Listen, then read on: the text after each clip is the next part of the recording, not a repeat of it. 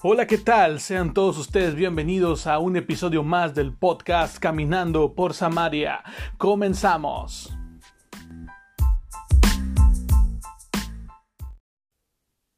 Hola, ¿qué tal? Recibe un saludo muy fuerte. Mi nombre es Saldo Sánchez. El día de hoy estamos empezando el episodio número 4. El tema se titula Todo se trata de él. Qué gusto saludarte, saber que le estás dando play a nuestra programación, a nuestro episodio, a nuestro podcast, a nuestro tema y que por ahí algunos han estado compartiendo. Te damos las gracias, bendiciones y aquí estamos una vez más como cada lunes con nuestro episodio semanal. El tema de hoy se titula Todo se trata de él es algo que predicamos en la iglesia el jueves pasado, así es que quiero compartirte contigo una mini prédica, algo que llegue a tu vida y que digas realmente qué es lo que está pasando con tu corazón y que lo examines y que ya sabes qué es que todo de mi vida se debe de tratar solamente de Jesús. En la actualidad, déjame decirte, hay una moda que se está metiendo poco a poco dentro de la iglesia contemporánea. Se trata de la importancia del hombre resaltando siempre su fuerza y su capacidad para conseguir lo que desee. Y por ahí tú has de escuchar algunas típicas frases de predicadores motivacionales que te dicen tú puedes, cree en ti mismo, es que todo lo puedes en Cristo que te fortalece, pero desde un punto de vista totalmente diferente y con un enfoque totalmente contrario a lo que eso significa y a lo que Dios quiere de cada uno de nosotros. Son frases que se escuchan a menudo por lo regular siempre dando la gloria al esfuerzo esfuerzo del ser humano, dejando en plano secundario a Dios y por ende siempre minimiza el sacrificio de Cristo. Siempre es el humano lo puede hacer en sus fuerzas. ¿Por qué? Porque tú naciste para ser un campeón, porque tú naciste para ser exitoso. Así es que ahorita te voy a lanzar mi libro de siete pasos para ser el, el hombre más exitoso, para ser el cristiano más, eh, no sé, tal vez rico, próspero, para ser sumamente bendecido. Y por ahí siempre le van tirando mucho a lo que es la prosperidad prosperidad, a lo que es también el resaltar el yo, el ego de la persona, por lo tanto van minimizando cuál es el sacrificio de Cristo. Además también le quitan importancia a lo que es la resurrección. Ya no es tanto que Cristo nos haya venido a salvar, que haya muerto por nosotros, que haya pagado el precio de nuestra salvación con su vida y que haya mostrado su poder después al tercer día al resucitar. No, ahora todo lo podemos conseguir tú y yo con nuestras fuerzas y es una tendencia que lo estamos viendo muy a menudo en diversos lugares donde tienen que resaltar y exaltar, como decía hace un instante, el ego de la persona, nos vuelven soberbios a través de frases de aquí bien bonitas que nos despiertan, que nos animan, nos motivan para hacer las cosas totalmente en nuestra autosuficiencia, olvidando siempre de quién dependemos. Además, también van reemplazando el poder del Espíritu Santo por el positivismo. Han quitado un poquito lo de la fe, lo de pensar o lo de creer que Dios lo puede hacer, a por el que tú puedes confesar las cosas y decir yo lo creo, yo lo decreto, yo lo declaro y empieza de una forma tan suculenta de que de repente dices, oye, está bien padre esto, está bien chido que lo podamos hacer. A lo mejor yo quiero tener un auto nuevo y voy a confesarlo y voy a estar diciendo todos los días que me levante, yo ya tengo mi auto nuevo, yo ya tengo mi auto nuevo, yo ya tengo mi auto nuevo y creen que con eso van a poder manipular o pueden, pueden eh, hacer que la gente esté siempre buscando, a, no sé, tal vez eh, creer que, que todo lo podemos, que somos autosuficientes, como lo decía hace unos momentos. La autosuficiencia nos ha llevado a toparnos contra la pared, a saber que nos hemos equivocado, a saber de que hemos en algún momento esperado algo de Dios ¿Por qué? Porque soy simplemente su hijo y necesito que me lo dé. Y eso lo vamos a ver en un ratito, en un, eh, un, poquito más adelante. Y te puedo mencionar lo siguiente. La promoción de autosuficiencia y confesión positiva ha querido reemplazar la fe y el sometimiento a la voluntad de Dios del ser humano, a la voluntad de Dios del ser humano. El ser humano ha dicho, ¿sabes qué? Yo no puedo ir, no puedo sujetarme a la voluntad de Dios porque ahora yo necesito lo que eh, el predicador de moda o lo que el motivador de moda me está pidiendo que haga. Si me dice que confiese positivamente, voy a tratar de hacerlo lo mejor posible.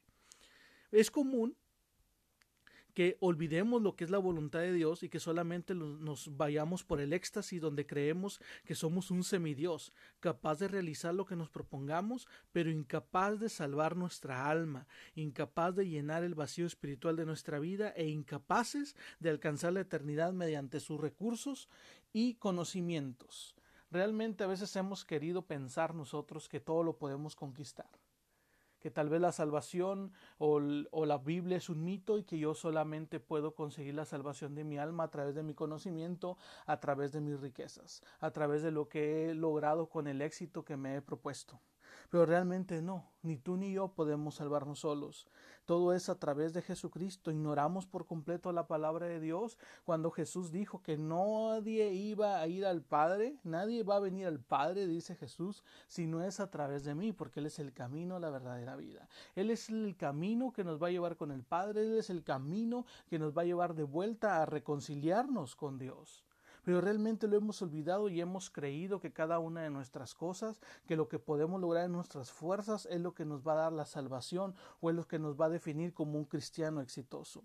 Es común ver un grupo de gente de este tipo dentro de nuestras iglesias que menosprecian el poder de Dios al considerar que la Biblia solo es un cuento moralista que rige la conducta del humano y asegurando que solo es una fábula que nos deja una enseñanza para vivir nuestros días terrenales y solo utiliza la palabra de Dios como si fuera un buffet, tomando solo lo que le conviene.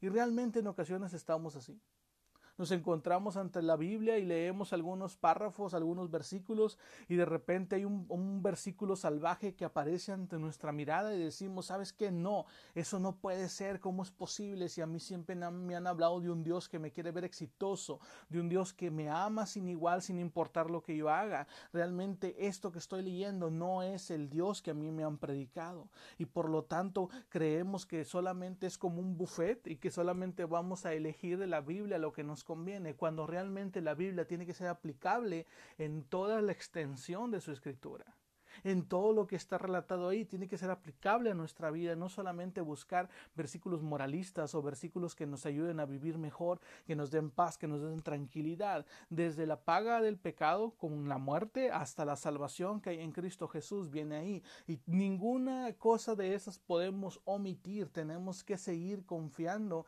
en que lo que la Biblia estipula es la palabra de Dios inspirada por él mismo, entonces es lo que nos va a motivar, lo que nos va a inspirar, lo que nos va a ser mejor. No busques a Dios por la bendición, busca a Dios por la salvación. Yo siempre les he dicho a cada una de las personas con las que platico, con las que evangelizo, con las que estamos por ahí eh, eh, compartiendo puntos de vista, eh, el éxito o la bendición de parte de Dios va a llegar a tu vida de acuerdo al tamaño de tu obediencia. Y la obediencia no es de que tú vengas y tengas que dar cierta cantidad de dinero para que Dios me pueda resolver, me pueda hacer un favorcito o me pueda cumplir algo que yo quiero. Necesito sembrar algo para que Dios me levante o para que Dios me dé negativo. O sea, no puedes hacer ese tipo de cosas. Porque realmente entonces estarías haciendo a Dios una persona totalmente blanda. Mientras que otro grupo eso es el segundo paso que vamos, segundo punto que vamos a hablar contigo. El, el, otro grupo ve a Dios como el genio de la lámpara y el Espíritu Santo como una varita mágica a su entera disposición, que debe actuar cuando Él se lo ordena y nos portamos como un niño berrinchudo y caprichoso, arrebatando cosas de las manos de su padre. Y yo te pregunto, ¿en qué momento nos volvimos más importantes que Dios? ¿En qué momento se trata de nosotros? ¿En qué momento cambió la cosa? Ya no se trata de Cristo, ya no se trata de reflejarlo, ya no se trata de Él, sino se trata de lo que nosotros queremos. ¿En qué momento utilizamos a Dios como el genio de la lámpara o al Espíritu Santo como una varita mágica? Ordenándole, dándole indicaciones y decirle, sabes qué, es que yo quiero que ahora te hagas presente, ahora, es que yo quiero, es que yo arrebato mi bendición y nos portamos como niños malcriados. Todo niño malcriado, y los que tienen hijos se darán cuenta, todo niño malcriado siempre quiere arrebatarle las cosas a papá o mamá porque no se las da en su momento. O cuando necesita algo, que quiere algo en la tienda, hace el berrinche más grande con tal de que el papá termine fastidiado y termine diciendo, ¿sabes qué? Aquí está lo que necesitas. Y a veces creemos que con Dios podemos actuar de la misma forma, y porque creemos que somos lo más importante y que Dios tiene que estar ahí en todo momento para cumplir cada uno de nuestros caprichos. Pero déjame decirte que no, que Dios no funciona así. Dios siempre lo que ha querido para ti y para mí es vernos salvos, más que vernos bendecidos. La bendición es producto de la obediencia, como te decía hace un instante. Pero realmente Dios mandó a su Hijo, ese es el precio que, que, pagó por cada uno de nosotros, ese es lo que tú vales, no vales por tu dinero, no vales por las posesiones, no vales por cuán bendecido has sido, vales la sangre del Hijo de Dios, vales la sangre de Cristo, y es lo que Dios ha hecho por ti y por mí, porque desde un principio nos quiso ver salvos, nos quiso reconciliar con Él y tuvo que utilizar un mediador llamado Jesucristo, que en este caso es su Hijo. Por eso te pregunto, llévate la pregunta y, analízala y di en qué momento me volví yo más importante que Dios, en qué momento se trata de mí. No se trata de nuestra capacidad, no se trata de nuestra fuerza, de nuestro conocimiento o talento, ya que todo proviene de Él. No se trata de repetir setenta veces siete que algo va a suceder para que esto suceda. Se trata de ponerlo en manos de Dios y esperar su actuar. Qué difícil, ¿no? Qué difícil tener que esperar a que Dios haga algo cuando estoy impuesto a que todo sea como en el microondas. Ponerle un minuto, ponerle dos minutos y que inmediatamente esté aquella comida congelada esté lista para saborearse. A veces queremos que también las cosas, los milagros sean así, que en el momento que nosotros le digamos a Dios, que Dios lo haga pero se trata de esperar su voluntad, se trata de confiar ciegamente, plenamente en que Dios lo va a hacer y que cuando Dios lo haga no se va a tratar de nuestro tiempo, sino de su tiempo y que vamos a darnos cuenta que su tiempo es realmente perfecto. Tampoco se trata de ordenar, de exigir o de mandar, se trata de la voluntad de Dios. Recuerda que su voluntad es perfecta y la nuestra suele ser en muchas ocasiones una voluntad terca todo lo que sucede está dentro del plan de Dios, tienes que tenerlo bien presente en tu mente. A simple vista, a veces no entendemos lo que sucede, pero es cuestión de aprender a confiar plenamente en Cristo, plenamente en Dios. Todo Él lo tiene bajo control. Me encanta porque eh, hacía una comparación de la voluntad perfecta de Dios con la voluntad terca de nosotros.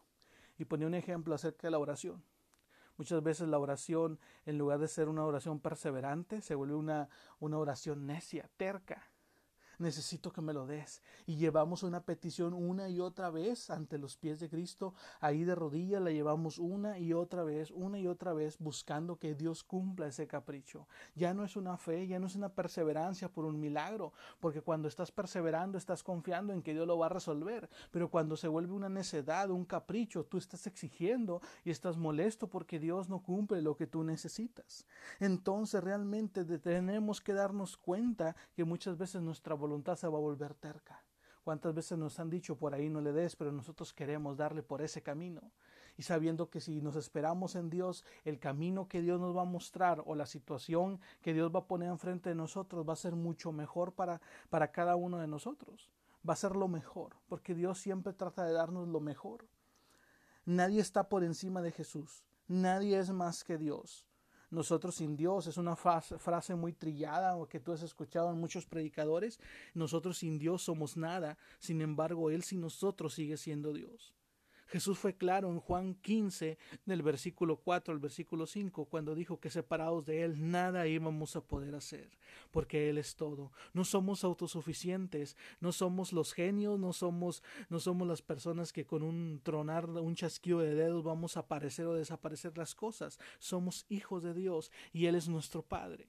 Separados de Él nada lo vamos a hacer. Nuestra suficiencia viene a ser nada en comparado con el poder y majestad de nuestro Dios, de nuestro Cristo, de nuestro Jesús, cuando Él realmente está trabajando en su voluntad y lo dejemos actuar, vamos a ver que realmente nuestra voluntad es una voluntad terca. Él es todo. Mismo Pablo lo menciona en Filipenses 4:13 y dice, todo lo puedo en Cristo que me fortalece. Y es uno de los versículos que tú te puedes dar cuenta que lo han distorsionado un poco. Si leemos un poco más arriba de, ese, de esos versículos, el 11, el 12, está hablando de que Pablo sabe vivir en la abundancia y sabe vivir en la escasez, sabe vivir en la salud y sabe vivir en la enfermedad, porque todo lo puede en Cristo que lo fortalece. Todo lo puedes, te lo digo, pero no de la forma en la cual tú dices yo soy autosustentable, soy autosuficiente, yo puedo hacer lo que se me dé la gana, Dios es una persona que está a mi servicio, no. Dios siempre te va a fortalecer independientemente de la temporada que viva tu vida, de la estación en la que estés, Dios siempre te va a fortalecer, ya sea en la abundancia, ya sea en la escasez. Él nos fortalece, nos anima, nos inspira, nos completa, nos acompaña, nos guía, nos ama, nos reprende, nos enseña, nos alimenta y solamente Él y nadie más que Él nos salva. Él es nuestra salvación, Él es nuestro refugio. Todo lo que hacemos en esta vida, lo que hacemos el servicio en la iglesia, todo se trata de Él. Siempre tenemos que reflejarlo a Él, tenemos que estar llenos de Él para que la gente no vea al hombre, sino puedan ver a Jesús a través de nosotros. Es eh, necesario que hoy aprendamos de Juan el Bautista y aprendamos a menguar y dejemos que Él crezca en nosotros. Todo se trata de Él. Es el tema de este capítulo, es el tema de este episodio. Todo se trata de Dios. ¿Cuándo vas a bajar tus defensas, vas a bajar tus guardias y tu guardia y vas a dejar que Dios esté en el asunto. Cuando vas a dejar que Dios sea el que dirija tu vida. Cuando vas a dejar que Dios haga su voluntad perfecta en ti. Cuando vas a abandonar tu voluntad terca. En qué momento vas a decir Dios toma el timón de mi vida toma el control. Sé tú guiándome, sé tú llevándome a donde tú quieras. ¿Cuándo vamos a dejar que Él haga su voluntad en nuestra vida? Somos su creación, somos sus hijos.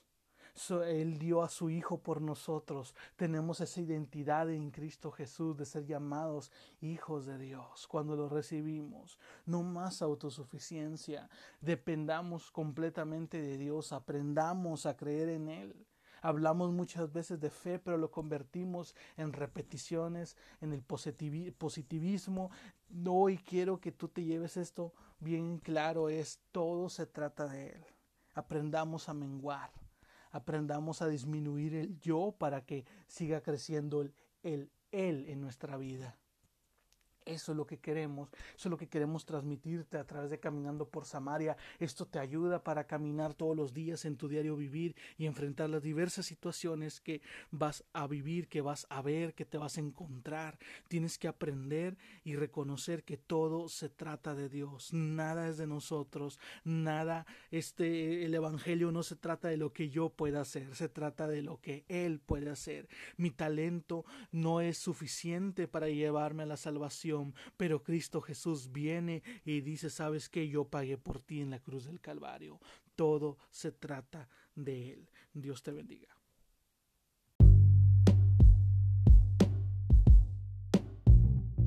Esto fue Caminando por Samaria. Si este capítulo fue de bendición para tu vida, compártelo con alguien más. Nos escuchamos en el próximo episodio. Bendiciones.